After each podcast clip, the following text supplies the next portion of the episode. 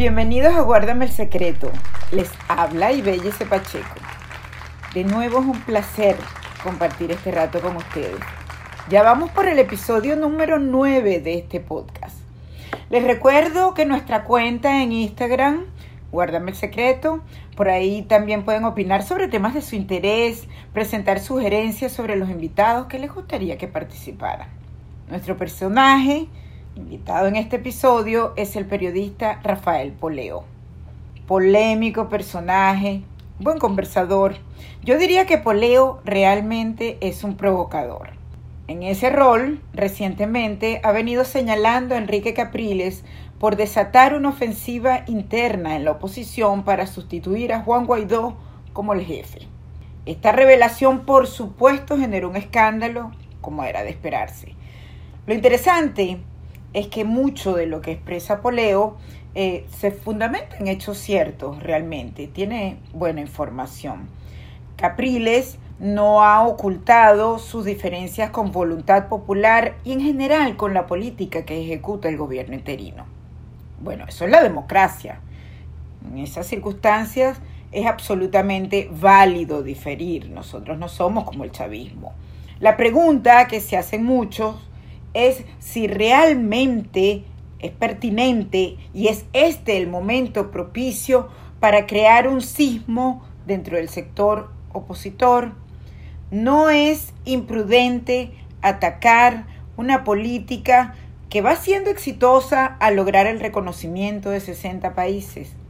Además hay un aspecto particularmente delicado y es que Capriles no descarta, esto lo ha dicho en privado, no en público, pero son muchas fuentes lo que las que lo corroboran, y que estaría dispuesto a negociar con Nicolás Maduro e ir a elecciones parlamentarias. Con ese mismo CNE, pregunto yo.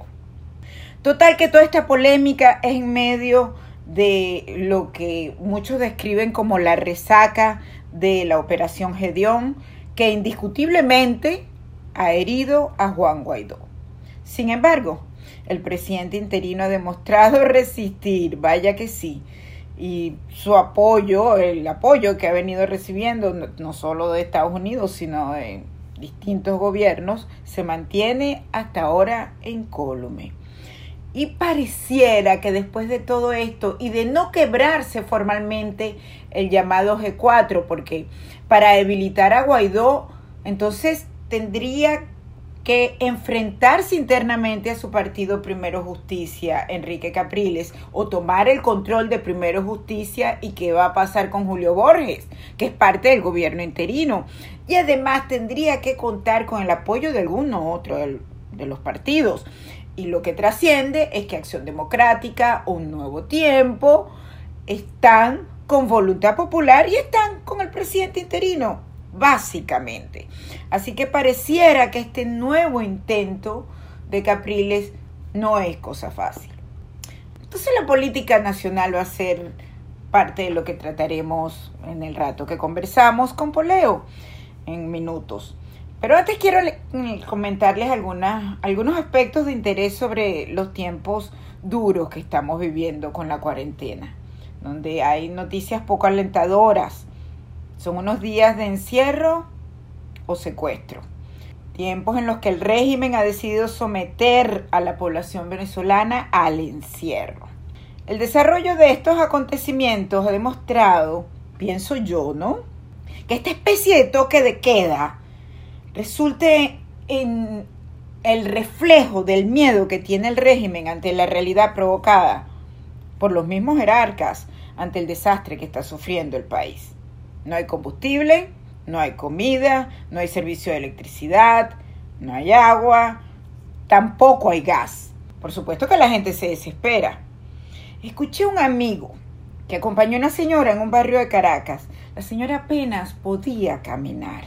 Era me dice que era una imagen que le partía el alma ver a esa mujer joven, pero destruida, con el desaliento de la sed y del hambre, intentando llegar a un lugar con un tobo y una vela para encontrar con qué prender la vela y con qué llenar el tobo. El tobo trataría de llenarlo con agua, con la primera fuente de agua que encontrara, donde allí aspiraba a la suerte, a Dios, para encontrar algo de comer para sus hijos. La vela, bueno, suplantaría en algo la electricidad porque eh, miren qué, qué bella la madre venezolana, ¿no? Es solo un ejemplo y puede parecer nimio, pero es tan simbólico. Su angustia era poder hervir el agua, porque sabía que era agua sucia lo que probablemente encontraría, pero hervirla para que sus hijos, eh, eh, pues, tomaran algo medianamente purificado, porque el agua que se está recibiendo en casi toda Venezuela viene cargada de desechos, es oscura, es terrible. Bueno, este es solo un detalle. La verdad es que cada historia es más desgarradora que la otra. Por eso es que creo que a pesar de que Maduro ha seguido lanzando a los cuerpos represivos para reprimir, para perseguir, para detener, a pesar de todo eso, la gente ha salido a la calle a protestar. Por eso quiero destacar algo. Desde el primero de mayo hasta esta fecha se han incrementado las protestas en todo el país. La gente sale a la calle y sale a la calle a descargar su rabia, a exigir mejoras, a denunciar a los corruptos. Esto es un ejemplo y quiero que lo tengan presente cada día de que el pueblo no se rinde, de que el pueblo se ha ido enfureciendo cada vez más y con razón, claro está. Lo hace perdiéndole el miedo a los gorilas de la FAE, de la Guardia Nacional, a los policías regionales que envía Maduro. Me muestran una estadística desde el primero de mayo, que solo en tres estados, solo contados tres estados, ya se han efectuado 63 detenciones hasta la fecha, 5 en Carabobo, 32 en Mérida y 26 en Lara. Estamos hablando de cifras manejadas por el Foro Penal. El miércoles en la noche, y esto lo tengo anotado por acá, estuvieron a punto de incendiar la estación de servicio en Guacara, estado Carabobo, una estación de servicio de gasolina. La gente desesperada amenazó con destruir esa estación de servicio. ¿Por qué? Porque están hartos del espectáculo de la corrupción que constantemente sufren ante sus ojos, que efectivos de la Guardia Nacional cometen delante de todo el mundo con total impunidad. Descaradamente la GNB decidió enriquecerse aprovechándose de la necesidad del pueblo. La gente tenía decenas de horas en una cola para esa crisis que se vivió el miércoles en la noche, esperando para abastecerse. Veían como la Guardia Nacional llenaba los tanques de chavistas con dólares y se agotó la gasolina en la estación de servicio y miraron a todos, le dijeron a todos, maltratándolo, que se fueran, que se había acabado y que regresaran después. Ese espectáculo una y otra vez en todas las estaciones de servicios del país. ¿Será por eso que Diosdado dijo que para la oposición no habrá gasolina? Realmente parece que solo hay gasolina para la élite corrupta. Para ellos, pues. Entonces, combustible no hay. Siguen los cortes rutinarios, volvieron con una frecuencia inusitada, más allá de los constantes en los estados andinos y en Zulia pero ahora hay bajones en el resto del país, prolongados eh, por varias horas. En Caracas ha habido largos apagones y la gente encerrada en sus casas, además sin agua. Y el mayor descaro que también les quiero referir es que trajeron un montononón de China, llegaron camiones cisternas para repartir agua ya verán a los corruptos vendiendo el agua, acaparando el agua, en lugar de invertir ese dinero, por ejemplo, en reparar las tuberías de agua. Resolver el problema del agua, pero es que ellos no tratan de resolver nada. La élite del régimen lo que le interesa es crear circunstancias para generar negocios que les dé a ellos dinero. No les importa el hambre de la gente, no les importa que la gente no tenga agua, que no tenga electricidad, ni que tenga comida. Por eso las cacerolas siguen sonando en todo el país. Y para colmo de todo este cuento, la empresa DirecTV cesó sus operaciones en Venezuela. Mucho se ha especulado, por cierto, intentando confundir con lo que sucedió. Estuvieron muy activas todas las maquinarias de bots, los laboratorios de noticias falsas, intentando responsabilizar no solo a la empresa norteamericana, sino también al gobierno interino de Juan Guaidó. Voy a tratar de explicar lo más breve que pueda la situación que probablemente muchos de ustedes conocen. En enero de 2019, el empresario, bueno, creo que más bien podemos decir el magnate, dueño de Globovisión, Raúl Gorrín, fue sancionado por el Departamento del Tesoro de Estados Unidos. Se comprobó que Gorrín estaba involucrado con narcotráfico y por lavar unos 2.400 millones de dólares. Nada más. Esto significa que la empresa que haga negocios con Gorrín, para contar el cuento sencillo, pues también recibieron castigo, porque lo ha dicho repetidamente Estados Unidos. Con narcos y terroristas no se negocia. Viene esta sanción el 2019, pasa un año donde se cumple un plazo que mantuvo a Globovisión en la parrilla. Esa parrilla quiere decir eh, la oferta de canales para los usuarios Ahí se mantuvo Globovisión y en enero pasado la empresa norteamericana fue advertida de que eso no estaba bien y que ya pues no estaba haciendo lo correcto. Así que finalmente AT&T le informó a Conatel que cesaría el servicio para Globovisión y para PDVSA TV. Hago una pausa aquí. Todo el mundo se preguntó, PDVSA TV. PDVSA tenía un canal de televisión bueno, yo también me enteré. Y de la misma manera me enteré de estos cuentos que indican que ni siquiera los técnicos que colocaba PDVSA TV en la calle para algún tipo de trabajo sabían cómo se manejaban los complejos y costosísimos equipos. ¿Quién sabe quién se habrá llenado con esos contratos? Pues bien, Globovisión y PDVSA TV quedan fuera, les explica ATT, que es la propietaria, repito, de DirecTV Latinoamérica. ¿Qué dice la gente del régimen? Que si sacaba a Globovisión de la parrilla, quedaba fuera del país la empresa. Tenía que cesar sus actividades. Porque los venezolanos, si no veían Globovisión, no podrían ver ningún otro canal. Por supuesto, porque a través de Globovisión vienen manipulando la verdad, vienen ocultando la verdad, falseando hechos, acusando al gobierno interino, inventando delitos, atacando a los venezolanos y ocultando los problemas del país. Así que cierra sus operaciones DirecTV, una plataforma la más grande de Venezuela que con seguridad deja sin servicio a 7 millones de usuarios, pero son más porque usuario es quien paga y el servicio lo disfrutan varios miembros de una familia. Por supuesto que esto es una tragedia para los venezolanos. Hay que ver que en este encierro, sin servicios, como acabo de comentar, se acaba el único momento de esparcimiento que representa la televisión. En especial para nuestras madres, nuestras tías, abuelas, Díganme con las telenovelas, con los programas de entretenimiento. ¿Y los niños? ¿Cómo se les explica a ellos que el malvado régimen decidió dejarlos sin sus dibujos animados preferidos, por ejemplo? Porque sabemos que al régimen no le importa dejar sin empleo a 700 trabajadores y sin televisión a millones de familias. Pero me pregunto, y aquí termino la reflexión sobre el tema, porque creo que están cometiendo un error.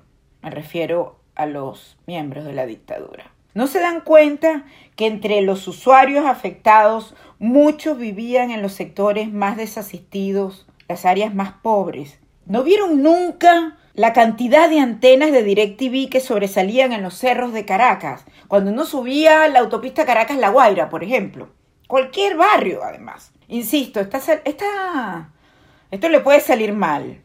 Y ojalá que así ocurra. Fíjense que me comentaron que, y esto puede servir para un secreto. ATT podría operar desde Colombia, donde tienen un telepuerto activo que permite que desde Bogotá la empresa active los decodificadores, esos aparatos que ustedes tienen en su casa. Así que me hacen el favor y no vayan a votar esos aparatos por el hecho que ahorita DirecTV no esté activa. Porque si ATT desde Colombia puede activar esos decodificadores que me dicen que el régimen no podría bloquear sería muy interesante porque entonces podrían disfrutar del servicio. Ojo, estoy describiendo la parte técnica y la realidad objetiva. Es una decisión compleja porque significaría que la empresa AT&T tendría que prestar un servicio y no tengo idea cómo resolverían el tema del cobro de ese servicio. Pero es así, la posibilidad existe. Dios quiera que en cualquier momento esos decodificadores fuesen activados. No es una alternativa maravillosa. Seguiré atenta para contarles. Fíjense que siempre puede haber una buena noticia.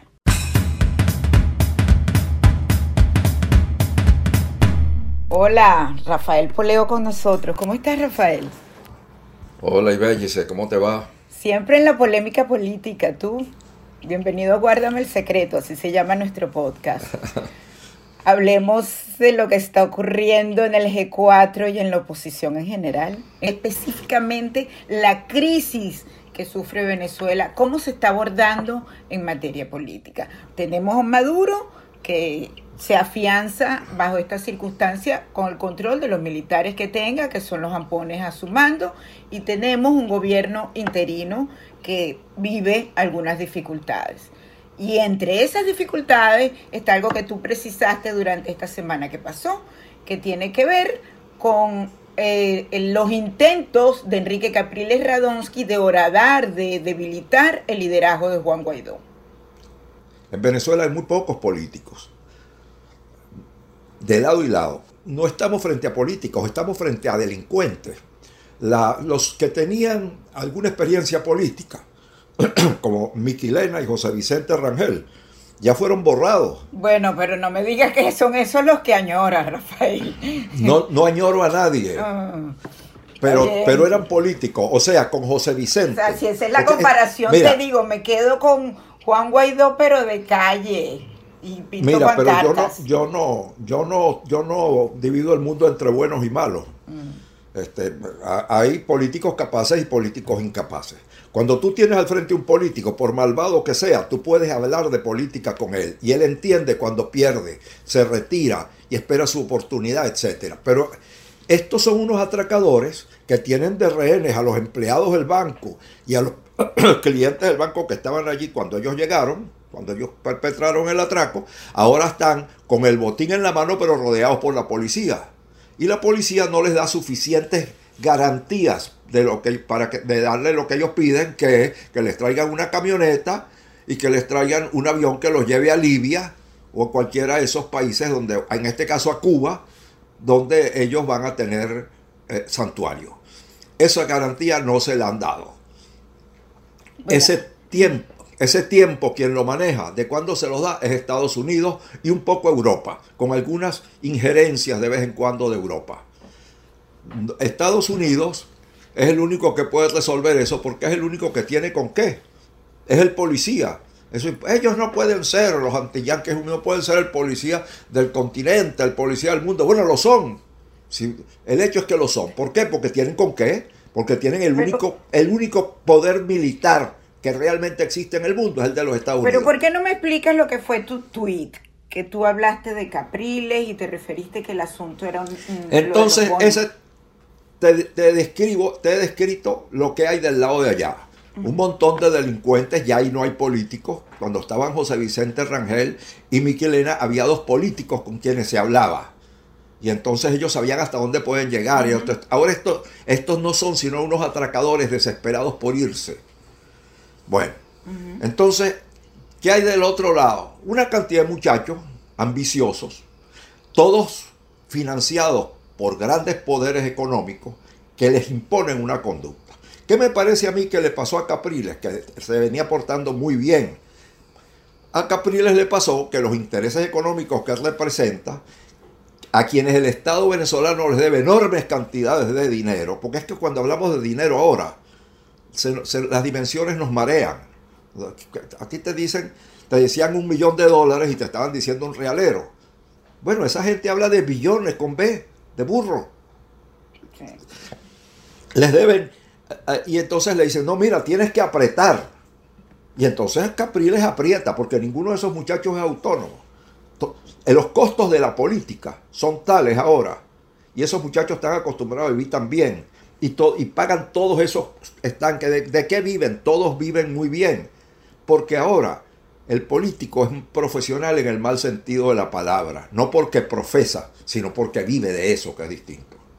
Entonces, ese, ¿qué le pasa a Capriles? Que los factores financieros le dicen, no, tú no te puedes quedar así, Tú tienes que competir, tú tienes que decir que eres presidente. Y a lo mejor, si se compromete el nuevo gobierno, el gobierno democrático que, va y que venga, se compromete a pagarnos, entonces nosotros retiramos tu candidatura. Los políticos ahora. Ese es un escenario hipotético, pero ¿qué elementos tienes tú para no, hipotético no, ese es el escenario real. ¿Por qué? Eso es lo que está pasando. En el caso de Capriles, pero en el caso de todos los demás también. Tú no ves que ellos no tienen una estructura partidista que lo sostenga. Un partido como Acción Democrática tiene una tradición. Acción Democrática hizo muchos ricos y esos ricos lo mantienen. ¿Por qué? Porque se hicieron ricos. Pero, pero, ya pero estos muchachos, a estos el muchachos. El anterino está conformado, entre otros partidos, por Acción Democrática. Así es, y es que es el único partido que hay. Bueno, pero ese es el único. No, creo, pero que en todo caso es copartícipe de una situación, entonces también forma parte de, esa escena. Y, ¿Por qué se caen los gobiernos? ¿Por qué se caen los sistemas? ¿Por qué los países se derrumban de repente? En el caso, en el caso de Pérez Jiménez, en 1957 es parece inconmovible la dictadura de Pérez Jiménez. En diciembre de 1957, pero pagado de sí mismo, engañado Pérez Jiménez por sus, por sus asistentes, porque es lo que le pasa que está en el poder mucho tiempo, que pierde el contacto directo con la realidad y depende, de lo, depende del círculo íntimo, tira unas elecciones para cambiar, para, eh, para, simplemente para reelegirse, un plebiscito. Aquí no hay que hacer elecciones, como dice Fidel Castro, pero voy a hacer un plebiscito, díganme si me quedo o no me quedo le decían que ganaba por 76%. Y resulta que perdió esas elecciones y no pudo taparlo porque fue una derrota muy absoluta y el mundo se dio cuenta. Eso se lo habían admitido en el 52, que hiciera un fraude constitucional, porque estaba la Guerra Fría bien, bien en punta. Pero para el año 58, Pérez Jiménez se había deteriorado mucho frente a los Estados Unidos, porque estaba apersonado con Perón, que lo tenía asilado en Venezuela y era su consejero. Y era antiamericano por, por antonomasia, era eh, Juan Domingo Perón. Total, que el mundo no le aceptó ese fraude. Si esta gente ahora, con la atmósfera que tiene, con el mundo encima, el chavomadurismo tira un fraude, desconoce una derrota electoral, entonces sí tenemos el motivo, el casus belli para la intervención armada, que es una cosa muy difícil de hacer en estos tiempos porque también es rechazada, no solamente por el mundo, sino por la población del país que le ejecuta. A los americanos no les gusta mandar a sus muchachos a que se maten, en Afganistán o en Venezuela. ¿Y tú no sientes que las sanciones han venido surtiendo su efecto?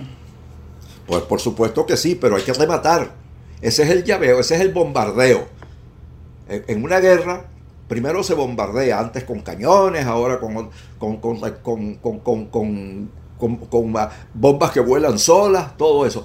Pero después tienes que meter la infantería, tienes que ocupar el, terreno ablandado. Eso es lo que falta. Ahora, los americanos no lo van a hacer así. Viene, entra aquí otra variante que yo la llamo determinante, que son las elecciones americanas. En noviembre. El, ¿Tú crees que el presidente Trump va a soltar el petardo de no hacer nada en Venezuela después de, todo, de la, de la, eh, del protagonismo que le ha dado a este tema de Venezuela? Él y su gobierno. Bueno, se presume que, algo va a hacer, algo más de lo que ha hecho. Eh, algo, algo, algo decisivo, si se queda en agua de borrajas. Eso dice el librito, ¿no? Que algo tiene que ocurrir. Trump tiene que actuar porque él es el único que puede entrar a matar, como decimos en los toros. Ahora el toro está con las patas juntas, la, paletilla abierta, el, el agujero de 10 centímetros de diámetro por donde la, toledana entra fácil, está abierto, pero el matador tiene que entrar a matar. ¿De qué manera? No sé, no sé. Rafael, tú sabes que, que yo creo que el régimen se equivocó con esto de con esta jugada de DirecTV. Creo que se más bien se desarma su hegemonía comunicacional. Fíjate que Recientemente en su programa con el Mazo Dando, Diosdado Cabello por primera vez no pudo posicionar la etiqueta que cada vez que tenía su programa pues lanzaba al aire, no la, no la posicionó en las redes sociales. ¿Y por qué ocurre? Porque la gente no solo veía o Globovisión o Venezolana de Televisión o el resto de los canales que se les acaban de quitar y con ello afectan por supuesto no solo a los trabajadores que quedan sin trabajo, sino además a la más de 10 millones, que era su audiencia. Pero tampoco BTV pueden vendérsela a, los venezolanos. ¿Quiénes lo van a ver? A través de YouTube. En cada cadena no llegan a 500 los usuarios, los seguidores que se conectan a ver a Maduro. Ahora es mucho menos, será la excusa perfecta, la coartada para no tener que ver a Diosdado en su programa o a Maduro en su cadena. Yo creo que se equivocaron. Bueno, yo creo que aquí está operando algo que, que, yo tengo muy en cuenta en la caída de los regímenes. La democracia tiene la ventaja de que renueva el staff. Esos eh, partidos en el año final están que no que tropiezan con las paredes de fatiga. y al final de todo régimen, tú ves cómo empiezan a cometer errores y a vivir fantasías. Adolfo Hitler en el búnker con los rusos a las puertas de Berlín todavía estaba sobre el mapa, soñando contraofensivas con divisiones que ya habían sido destruidas, con divisiones que ya no existían. Bueno, eso les pasa. Al final, el acoso este que le tienen los americanos y Europa, pero sobre todo los americanos, le tienen a, a, a Maduro, los extenúa. Esa gente no duerme. Mira, Cilia Flores, vive en una calle de Cumbres de Curubo que, compraron todas, donde unos me dicen que son 14 y otros 18 casas. Yo los, los he... Bueno, allí la primera casa es un cuartelito. Después viven cada familia en una cosa, en una calle ciega. Cerquita del Ministerio de la Defensa para brincarle al helicóptero en el Ministerio de la Defensa. Eran 18 casas, dicen que tumbaron cuatro para hacer un helipuerto. No sé, pero ellos ya, ya viven en un búnker, esa gente no tiene vida. Ni siquiera pueden vivir en el mismo lugar todos los días, tienen que ir rotando porque esa inseguridad. Además, que, además, de, además de que en estas situaciones hay unos que están por entregarse. Hay unos que quieren, ¿de quién huyen? No huyen tanto de los Estados Unidos. Diosdado Cabello huye de que Maduro en cualquier momento ¿Ah? o que Padrino en cualquier momento, y Maduro de que Padrino en cualquier momento, por un acuerdo entre Putin y Trump, que es la clave de la solución, mm. el acuerdo entre Putin y Trump para repartirse, que Trump le diga a, a, Putin, yo sí te voy a pagar. No le pago a los chinos, pero te pago a ti. Vamos a fregar a los chinos y nosotros nos repartimos Venezuela. Porque se van a repartir a Venezuela. Eso es así, la soberanía se acabó. Mm. Quién sabe la recuperemos. El día que votamos por Chávez, votamos la soberanía.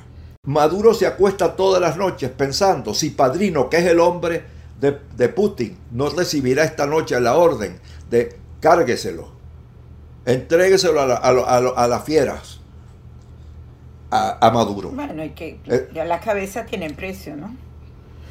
¿Qué es lo que va a decidir? El hombre clave en Venezuela más importante, el hombre que va a dirigir el tránsito, como están las cosas, es padrino. El ministro de la Defensa, que es un hombre de Moscú, que en el momento en que dos hombres de negocios, dos políticos que son sobre todo hombres de negocios, que son Donald Trump y Vladimir Putin, se pongan de acuerdo como quien está discutiendo sobre un terreno donde van a hacer un gran desarrollo urbanístico y les diga, bueno, nos pusimos de acuerdo. Entonces, ¿qué hace? ¿Cuál es el próximo paso? Putin llama a Padrino y le dice, sácalo. ¿Qué hago con él? Bueno, mándaselo a Fidel, a, a Raúl Castro, allá verán qué hacen bueno, te digo, pero bajo ese escenario ideal eh, e, es perfecto porque se tiene que poner de acuerdo obligatoriamente la oposición. Te voy a pedir que les hables a ellos antes de despedirnos. Pónganse de acuerdo, hay tiempo para todos. Rafael, me encantó tenerte conmigo hoy en el podcast. Tengo que despedirte porque si no pasamos hablando todo el día. Pero di para que te interrumpí. Bueno, son nuestros problemas en el nombre de Dios ve. Gracias, Rafael. Dios te bendiga. Gracias por habernos acompañado en Guárdame el Secreto. Los espero en el próximo episodio. Les habló Ibellice Pacheco. Besos.